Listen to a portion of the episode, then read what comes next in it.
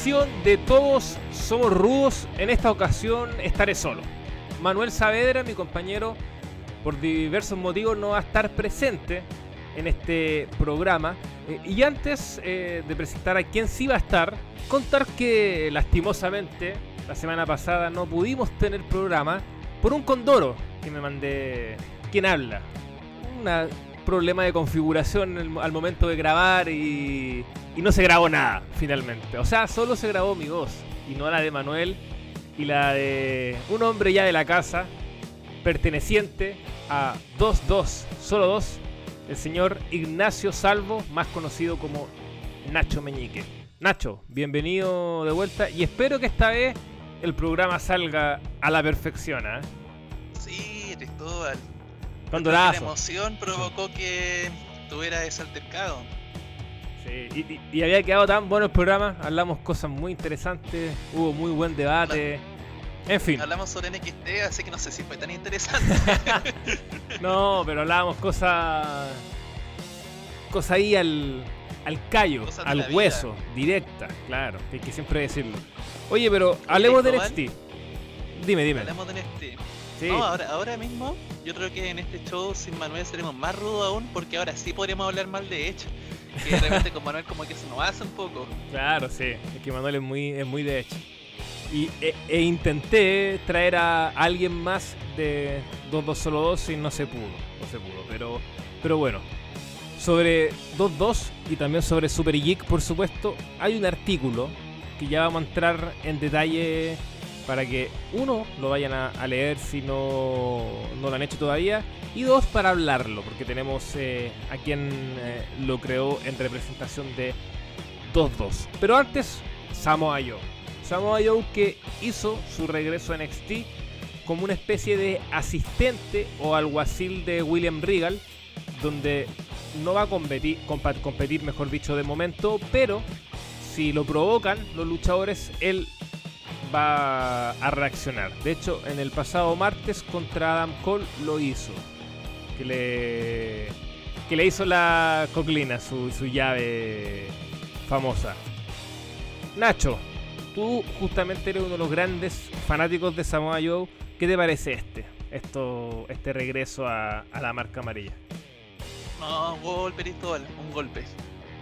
igual esperaba que Samoa Joe pudiera tener su ronda de retiro pero lamentablemente no se pudo dar y yo no lo culpo en absoluto a él para nada, porque Samoa Joe si volvió claramente es porque ya no va a llegar a ninguna empresa grande por sus lesiones.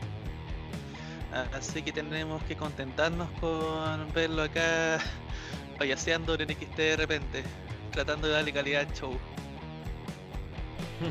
Va a tener un rol parecido a Stone Cold, como cuando Stone Cold era es una especie de alguacil, manager, por el 2003 en Raw. Porque Stone Cold no peleaba, pero, pero igual aparecía mucho y se agarraba con los luchadores y tenía su brawl y todo eso. Sí.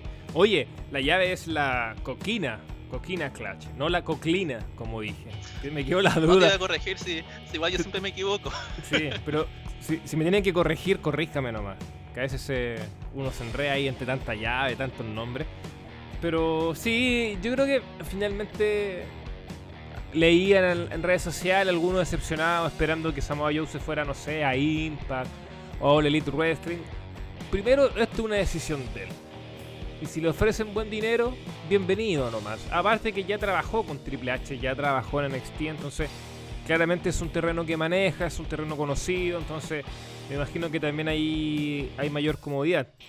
Y también convengamos que más allá de su rol como luchador, que efectivamente, como dice Nacho, no sabemos si el tipo está 100% recuperado para volver, ya, ya tiene una edad bastante avanzada.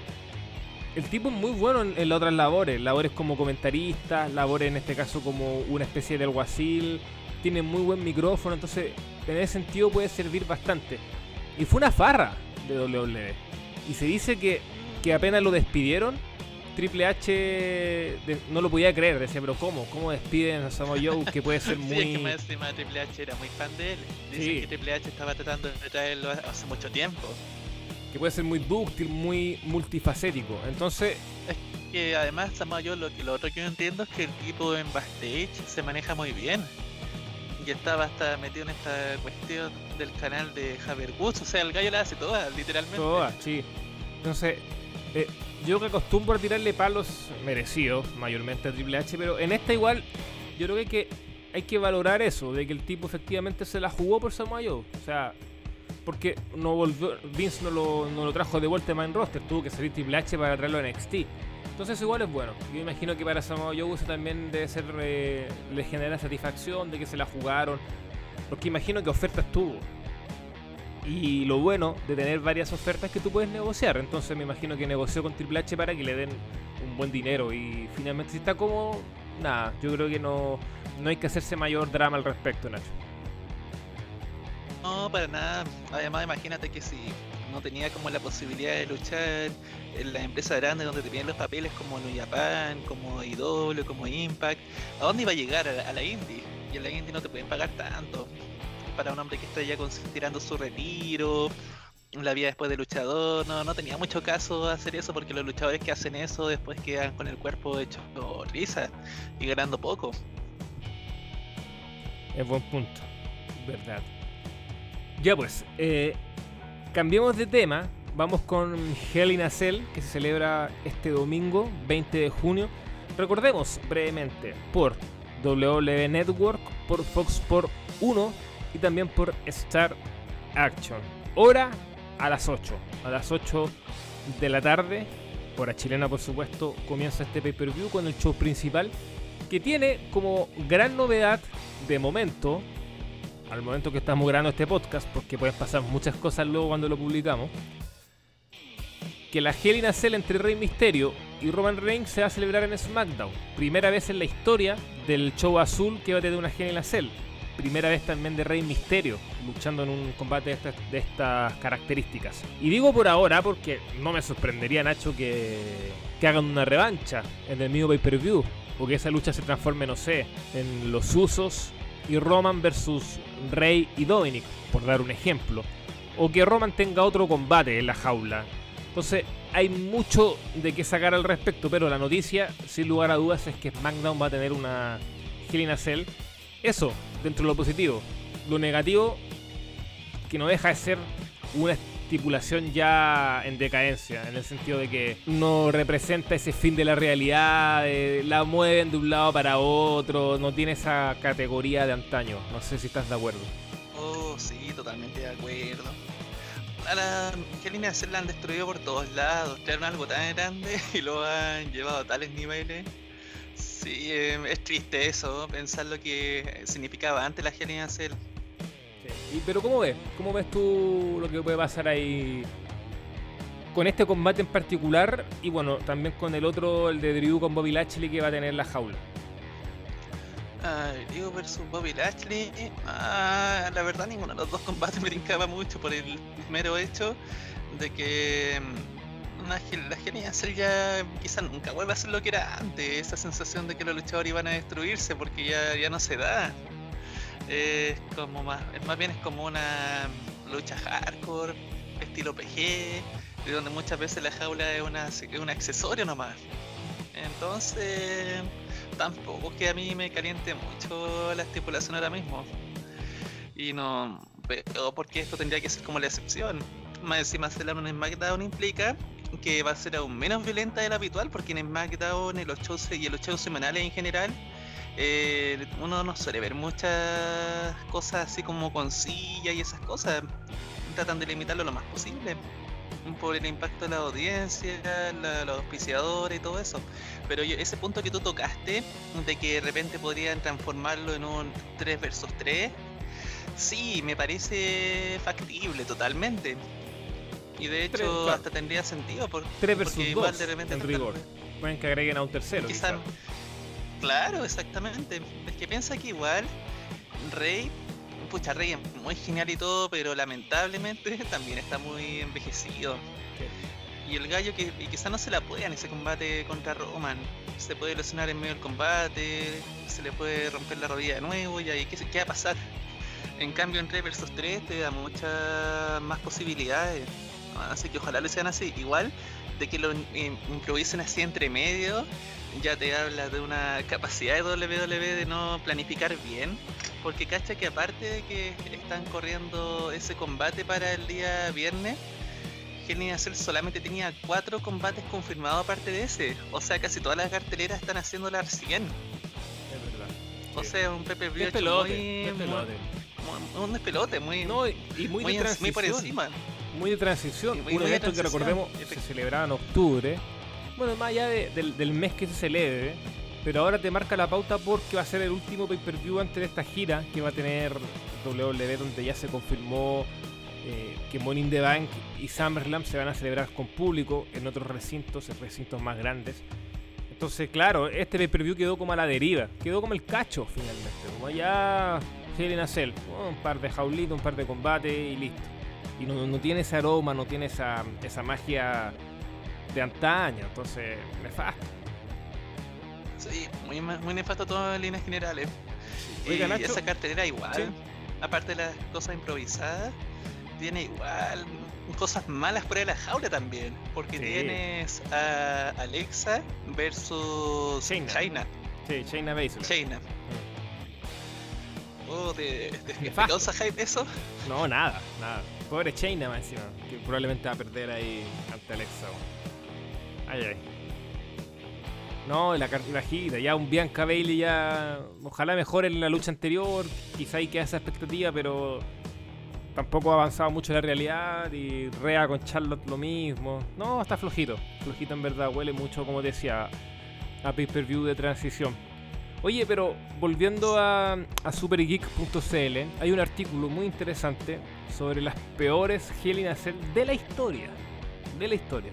Estamos hablando palabras mayores. Nacho, ¿por qué? ¿Por qué Seth Rollins y Bray Wyatt es una de ellas? ¿Por qué la CM Punk versus Ryback? Big Y las Bossman. dos más encima. Las dos, más encima. Big Bossman versus el Taker. Qué nefasta esa jaula también, nefasta. WrestleMania Total. 15, el año Más más encima es como la 1999. pri- Más encima es como la única jaula realmente nefasta de la época en que la Hell in a Cell era buena. Claro, encima. O sea, venía precedido de el excelente debut, HBK contra el Taker. La de el de clásico, igual, el clásico Taker Claro, Mick Foley. Mankind. y, Cuando... también, y también habían dos jaulas que habían ocurrido en Raw, pero en realidad las dos eran, eran entretenidas al menos. Sí, Cumplían la función. no, y claro, y cumplía El la función y El Kane vs Mankind, ese tag que hubo cuando, cuando el Taker le pegó a volver, pero igual cumplían su función. Claro. No, no se hacían, no eran, no eran jaulas tampoco como para las grandes expectativas, pero en cambio esta era una jaula en un WrestleMania.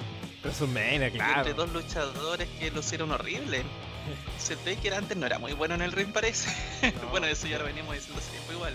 Sí, no, sí, se pegó su su buena buena mejora en los albores de la Ruthless Aggression y gran parte de la era PG. Ahí empieza lo bueno del Taker. Pero antes no, mal, po. Y esa lucha en particular es mala, pero no es la peor, sí. Yo creo que la peor por lejos es la de Bray Wyatt con Rollins. Ese final más encima por descalificación, Bueno, horrible. De todos modos, ahí mismo en el artículo podrán ver cuáles son la, cuál es el top. Claro, exactamente. Pero cuenta un poco, sí, cuenta un poco la, tra- la tras bambalinas de ese artículo. Sí, no, ese artículo yo creo que lo hice pa- para, mm, limpiar el odio que siento por la estipulación actualmente. Es que realmente me da mucha. ah, mucha. edi- edima ver, ver- ver todo esto. Cómo ha ido eh, evolucionando. Porque, por ejemplo, tuviste un Ryback versus Cyberpunk totalmente improvisado el 2012 y al año siguiente lo repetiste. Cuando ya había quedado claro que no tenían química, que no compaginaban bien. Y más encima en el 2013, ¿tú te acordás que Ryback con Cyberpunk se estaban agarrando como en la vida real? No se iban para nada bien ellos. No, no, claro. Y más encima, y lo hicieron luchar, po. y se notaba mucho que ninguno de los dos quería estar ahí. Entonces, no, es muy, muy interesante este tema de cómo la estipulación ha ido degenerando a un nivel altísimo, porque yo no sé si tú consideras que el Shawn Michael versus Undertaker es un 5 estrellas, pero hay gente que sí lo considera. Yo no, o sea, yo no diría que tanto, pero No, igual es un combate muy bueno. sí. No, sí, sí, Y es un uno, debut uno impresionante. Sí. Y es impresionante el debut de la jaula en esa época, entonces increíble concepto todo esto fue bajando. Yo, te hablo, era potente, era, era Sí, es que yo, te hablo del, del concepto desde ese punto de vista, bueno, desde la importancia del debut, que eso es lo que te lo marca el Michaels con Taker, la caída de Mankind, que es probablemente la imagen más icónica y potente en la historia de WWE. O sea, es ver a Mankind volando hacia la mesa comentarista es brutal. Luego tienes eh, lo- Triple H contra de- Cactus Jack. Claro. Exactamente, que eso ya te marca como el final de la carrera de Cactus ya, de, Exacto. de Mick Foley, vale decir, como luchador activo. Sí, y, que- y tiene mucho simbolismo, porque como dice Nacho, tiene el, el fin de la carrera de Mick Foley como luchador activo. El fin de la realidad entre Triple H y, y- y Mick Foley, que era de larga data, no solo en ese, en ese momento del principio de los, no- de los 2000, también tuvieron realidad el 97, como Mankind, también con Cactus Jack, etc. Y luego, bueno, El primer título de Triple H lo gana a manos de él sí, en el 99. exacto. Se tenían pique hace mucho tiempo ellos. Y luego va encontrando, para bien o para mal, porque, por ejemplo, la lucha de Seider Magedon, Armageddon, eh, es mala. La lucha como tal es mala, es muy desordenada. Ya, por esto al... No, más, más tan mala no es, pero bueno, yo creo No, que pero estaríamos debatiendo mucho. Yo me acuerdo cuando la vi le puse como tres yumbites, tres yumbitos, mejor dicho. Que para algunos puede ser poco, para mí igual no es tan, no es tan poco, pero no es tan buena Nacho. Pero, ah, déjame terminar la idea, pero se sentía importante, porque tenías a los top stars de ese momento dentro de una jaula. La Roca, Stone Cold, eh, Triple H, estaba eh, Kurt Angle que era el campeón, bueno Rikichi que había virado a Hill en ese momento, entonces y Ah, bueno, yo, y yo pensé que Undertaker. era Kane porque tú dijiste los top. No, falta, faltó No, Jericho, pero es no, que el tema- faltó. El tema Pero- es que, claro, por, la, por el tema de la rivalidad destrozada tenía que meter a Rikichi, Sí, po. lamentablemente. pero el tema es que era, era eso, era como la conclusión de la realidad, más allá de que si te gusta o no los combates como tal, por ejemplo, tiene Jericho con Triple H, fin de la realidad. Batista con Triple H, una a Cell muy olvidada y que para muchos es probablemente la mejor lucha de Batista y también de Triple H. Eh, cierre de realidad. H- Orton versus, versus con el propio, Orton claro. versus.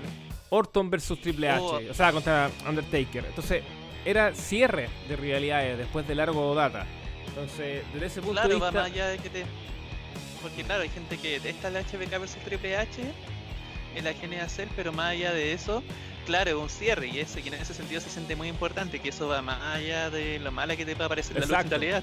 si eso voy, si eso voy, sí. Salvo pequeñas excepciones como el Kevin Nash con Triple H, que es un robazo, que no debió haber sido Hell Cell. Pero fuera de eso, siempre tenía como esa, ese rol que se sentía importante, como cierre, conclusión. Y ahora no pasa eso, pues ahora, eh, o sea, Rey Misterio y Roman Reigns, lo suyo se viene desarrollando en dos semanas. En dos semanas. O sea, ¿cómo en dos semanas tú haces una Hell in? Como si fuera una lucha sin descalificación cualquiera, po. Eso no puede ser, eso es. Me habla de flojera creativa, me habla de poca poca capacidad de crear historias potentes, de crear, de construir y de ir avanzando paso a paso para tener eh, grandes realidades. Entonces, no se justifica.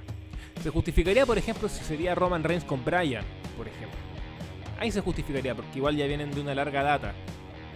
Pero con Rey no. Ojo que Rey lo bancamos mucho y extraordinario, uno de los grandes de la historia. Pero como, como en este momento, como tal, la storyline no justificaba. Y eso te va reflejando que, claro, que ya hay una. Una desidia tremenda por parte de los creativos. Para mí, el gran punto de quiebre en la historia de la genera hacer es el 2009, cuando inventan el PPV temático. Y es que al hacerlo un PPV temático, ahí en el fondo hicieron muchas cosas malas al mismo tiempo. En primer lugar, le quitan ese tema de la jaula, de que la jaula puede llegar en cualquier momento para tener una rivalidad. No, ahora está anclada en un momento específico del año. Y por ejemplo, no sé, metí un Cena vs Orton cuando todavía no han terminado la rivalidad entre Cena y Orton. el otro punto es que con el pay temático comienza la tendencia de meter varias Hell en un mismo pay que pueden ser dos o tres. Y con eso ya la jaula se siente mucho menos importante, porque ahora ya cualquiera puede entrar a la, a la jaula literalmente. Antes, si lo miras bien, era como casi un privilegio que un luchador pudiera haber dicho que había peleado una Hell Cell porque solamente era como para los top stars. Pero ahora todo el mundo ha peleado en la Hell Cell. Hasta Kofi Kingston con Big E tuvo, tuvo una pelea tag team en una Hell Cell, o sea ya se valorizó totalmente. Sí, pero bueno, es parte de nomás, parte de, la WWE actual que acá en Todos Somos Rudos está presente. Ya bueno Nacho, esta era una versión un poquito más corta porque claro, no teníamos una tercera voz para hacer un debate mucho más eh, amplio pero hicimos un repaso interesante por lo más eh, potente de esta, de esta semana, que es bueno, la, el regreso de Samoa Joe y lo que se viene en Genia Cell con un recuerdo de su historia. ¿Algo más que agregar, Nacho? ¿Algo que se quede en el tintero? ¿Algo interesante que pasó en la semana y que debamos mencionar en este Todos Somos Rudos? Mira, precisamente por el tema de Cell, eh, resulta que WWE hizo una campaña interesante ¿Tú te acuerdas que ahora los luchadores no pueden hacer cambios por su cuenta, ni comercializar cosas en redes sociales? Como que todo eso está súper prohibido. Y eso lo hicieron básicamente porque WWE igual quiere sacar su tajada de estas cosas, de estos negocios. Entonces, en relación a un cameo, WWE comenzó una campaña donde un total de 12 luchadores eh, activos y uno ya retirado que es Shawn Michaels eh, ofrecen sus cameos. Y estos cameos se comercializan. Y bueno, cada luchador cobra distinto, porque por ejemplo Shawn Michaels te cobra 750 dólares por un cameo. Y mientras que eh, al principio de la campaña al menos, eh, Sami Zayn estaba cobrando como 250. Y son 10 cameos por luchador. Entonces, ¿qué es lo interesante de todo esto? que de, esos 10 cameos, que son cameos que son caros igual, porque son unos cientos de dólares, hay algunos luchadores que los vendieron todos ya, y hay otros luchadores que apenas han vendido. ¿Y saben, por ejemplo, cuál, cuál es la que dicen que vendió más rápido todos sus cameos? Una luchadora que entre nosotros no es popular y que nosotros de hecho muchas veces hemos pensado que quizás no tiene como tanta proyección, que es Rhea Ripley. Rhea Ripley vendió todos sus 10 caminos que son caros, eran como 350 dólares por, por cada saludo, los vendió. Entonces igual eso es súper interesante, el tema de que Rhea Ripley tiene, tiene su nicho.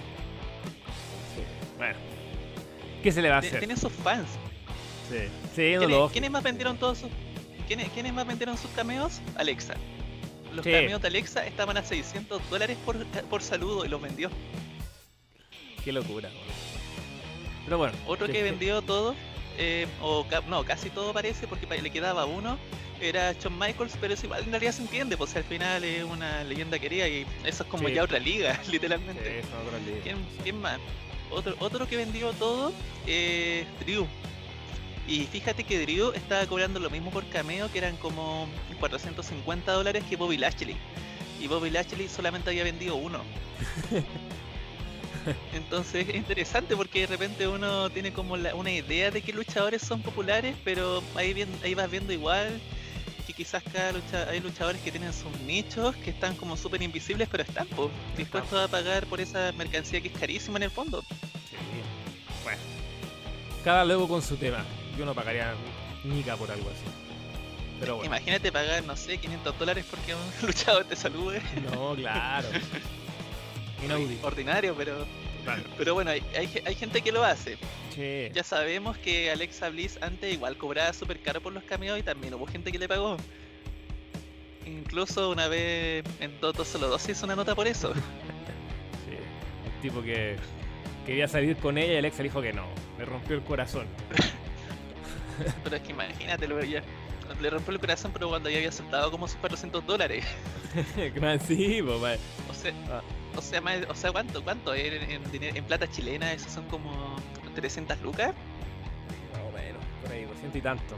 Entonces, más, Entonces vaya a pagar 300 lucas por el saludo de una por hablar unos minutos con una persona que quizás nunca más vaya a volver a ver. Claro, una locura. Pero bueno, en fin. Eh, también días, semanas de nacimiento, nació el hijo de René Paquit, la ex eh, René Young de WWE, con John Moxley, el ex campeón mundial de All Elite Wrestling, bueno, también de WWE con con Dean Ambrose, personaje, que estoy buscando si es mujer o hombre, tenía esa duda. Macho, ¿usted que hizo la nota me ayuda? ¿Qué? Eh, mujer Cristóbal, mujer. Mujer, mujer. Mujer, entonces el- la hija de Moxley con René. Y también nació la hija de Cody y Brandy Rose. La pareja más fuerte de All Elite Wrestling también se convirtieron en padres. Así que seguramente nos van a escuchar. Así que le mandamos todas nuestras felicitaciones. Y esas notas, ambas las pueden leer en 2202.com. Y por último, para cerrar, hay rumores de que podrían volver conceptos antiguos de WWE, Cyber Sunday, por ejemplo, este evento que uno votaba, votaba entre comillas, estaba más arreglado que mesa cumpleaños. Eh. King of the Ring, otro evento que podría volver. Y bueno, y algunos conceptos como el Roll, School, entre otros. Así que toda esa información, O sea, traigamos más leyendas. El road traigamos más leyendas. claro, traigamos más viejas glorias. Pero es que es igual, siempre lo hacen. Se lo hacen Rating. como tres o cuatro veces Sí. al año. Y ya sabes que al final es como una cosa de efecto corto plazo nomás. Sí, Porque claro. ese road tiene de potencia y después ya viene a ser lo mismo que antes. Si no, tampoco esa leyenda no se quedan por siempre. Ya No, Nachito, pero mira, sobre, los ¿Mm? sobre los conceptos que vuelven. Bueno, el King of the Ring ya, ya sabemos cómo es. Lo gana y el luchador después es un Jover, pero eso horrible, ordinario. Pero sobre lo otro, sobre Cyber Sunday, ¿sabes qué sería interesante si nos fuera arreglado? Si la encuesta realmente le hicieran en Twitter, por ejemplo. ¿Te imaginas que fuera así? O sea, que, que WWE se arriesgara a hacer eso. Mm, es una buena, una interesante interrogante. Si se arriesga o no, dices tú. Claro, que ya no, que ya no sea una cuestión arreglada, sino que W directamente te plantea una encuesta en Twitter y hay que la gente elija. Y Es la- según los resultados. Que la gente puede elegir, no sé, po, Naomi versus Bianca, eh, se puede lanzar con un... eh, No, no, Drew- si yo no te estoy diciendo que la gente tenga buen gusto tampoco. Sería arriesgado, no lo dudo que WWE si siempre arregla esas votaciones, siempre. Anda a saber, es que si lo vuelven a hacer, no lo podrían hacer por, la, por Twitter, por ejemplo, pues si Twitter no lo podéis manipular tanto, ¿sí? Mm, sí, no sé. O, podría- tendría que, o tendrían que poner bots a votar. Claro. Es una interesante interrogante igual. Ya Nacho, vamos a ver lo que pasa, sí. Recordemos que todo esto está en rumores. Solo rumores. Y esto es- Ya, vamos al minuto de descarga. No, eso, eso pasa en el otro lado. Los invitamos a, a escuchar también hoy en el wrestling, que lo encuentran en Spotify y también en 2202.com. Y por supuesto también seguir Todos Somos Rudos en Spotify y todo el contenido, cultura pop, tecnología, lucha libre, libre y otros temas en supergeek.cl. Nacho, que esté muy bien, un abrazo, buen fin de semana. Fin de semana largo, ¿eh? A disfrutarlo. Que estén bien todos. Chao, chao.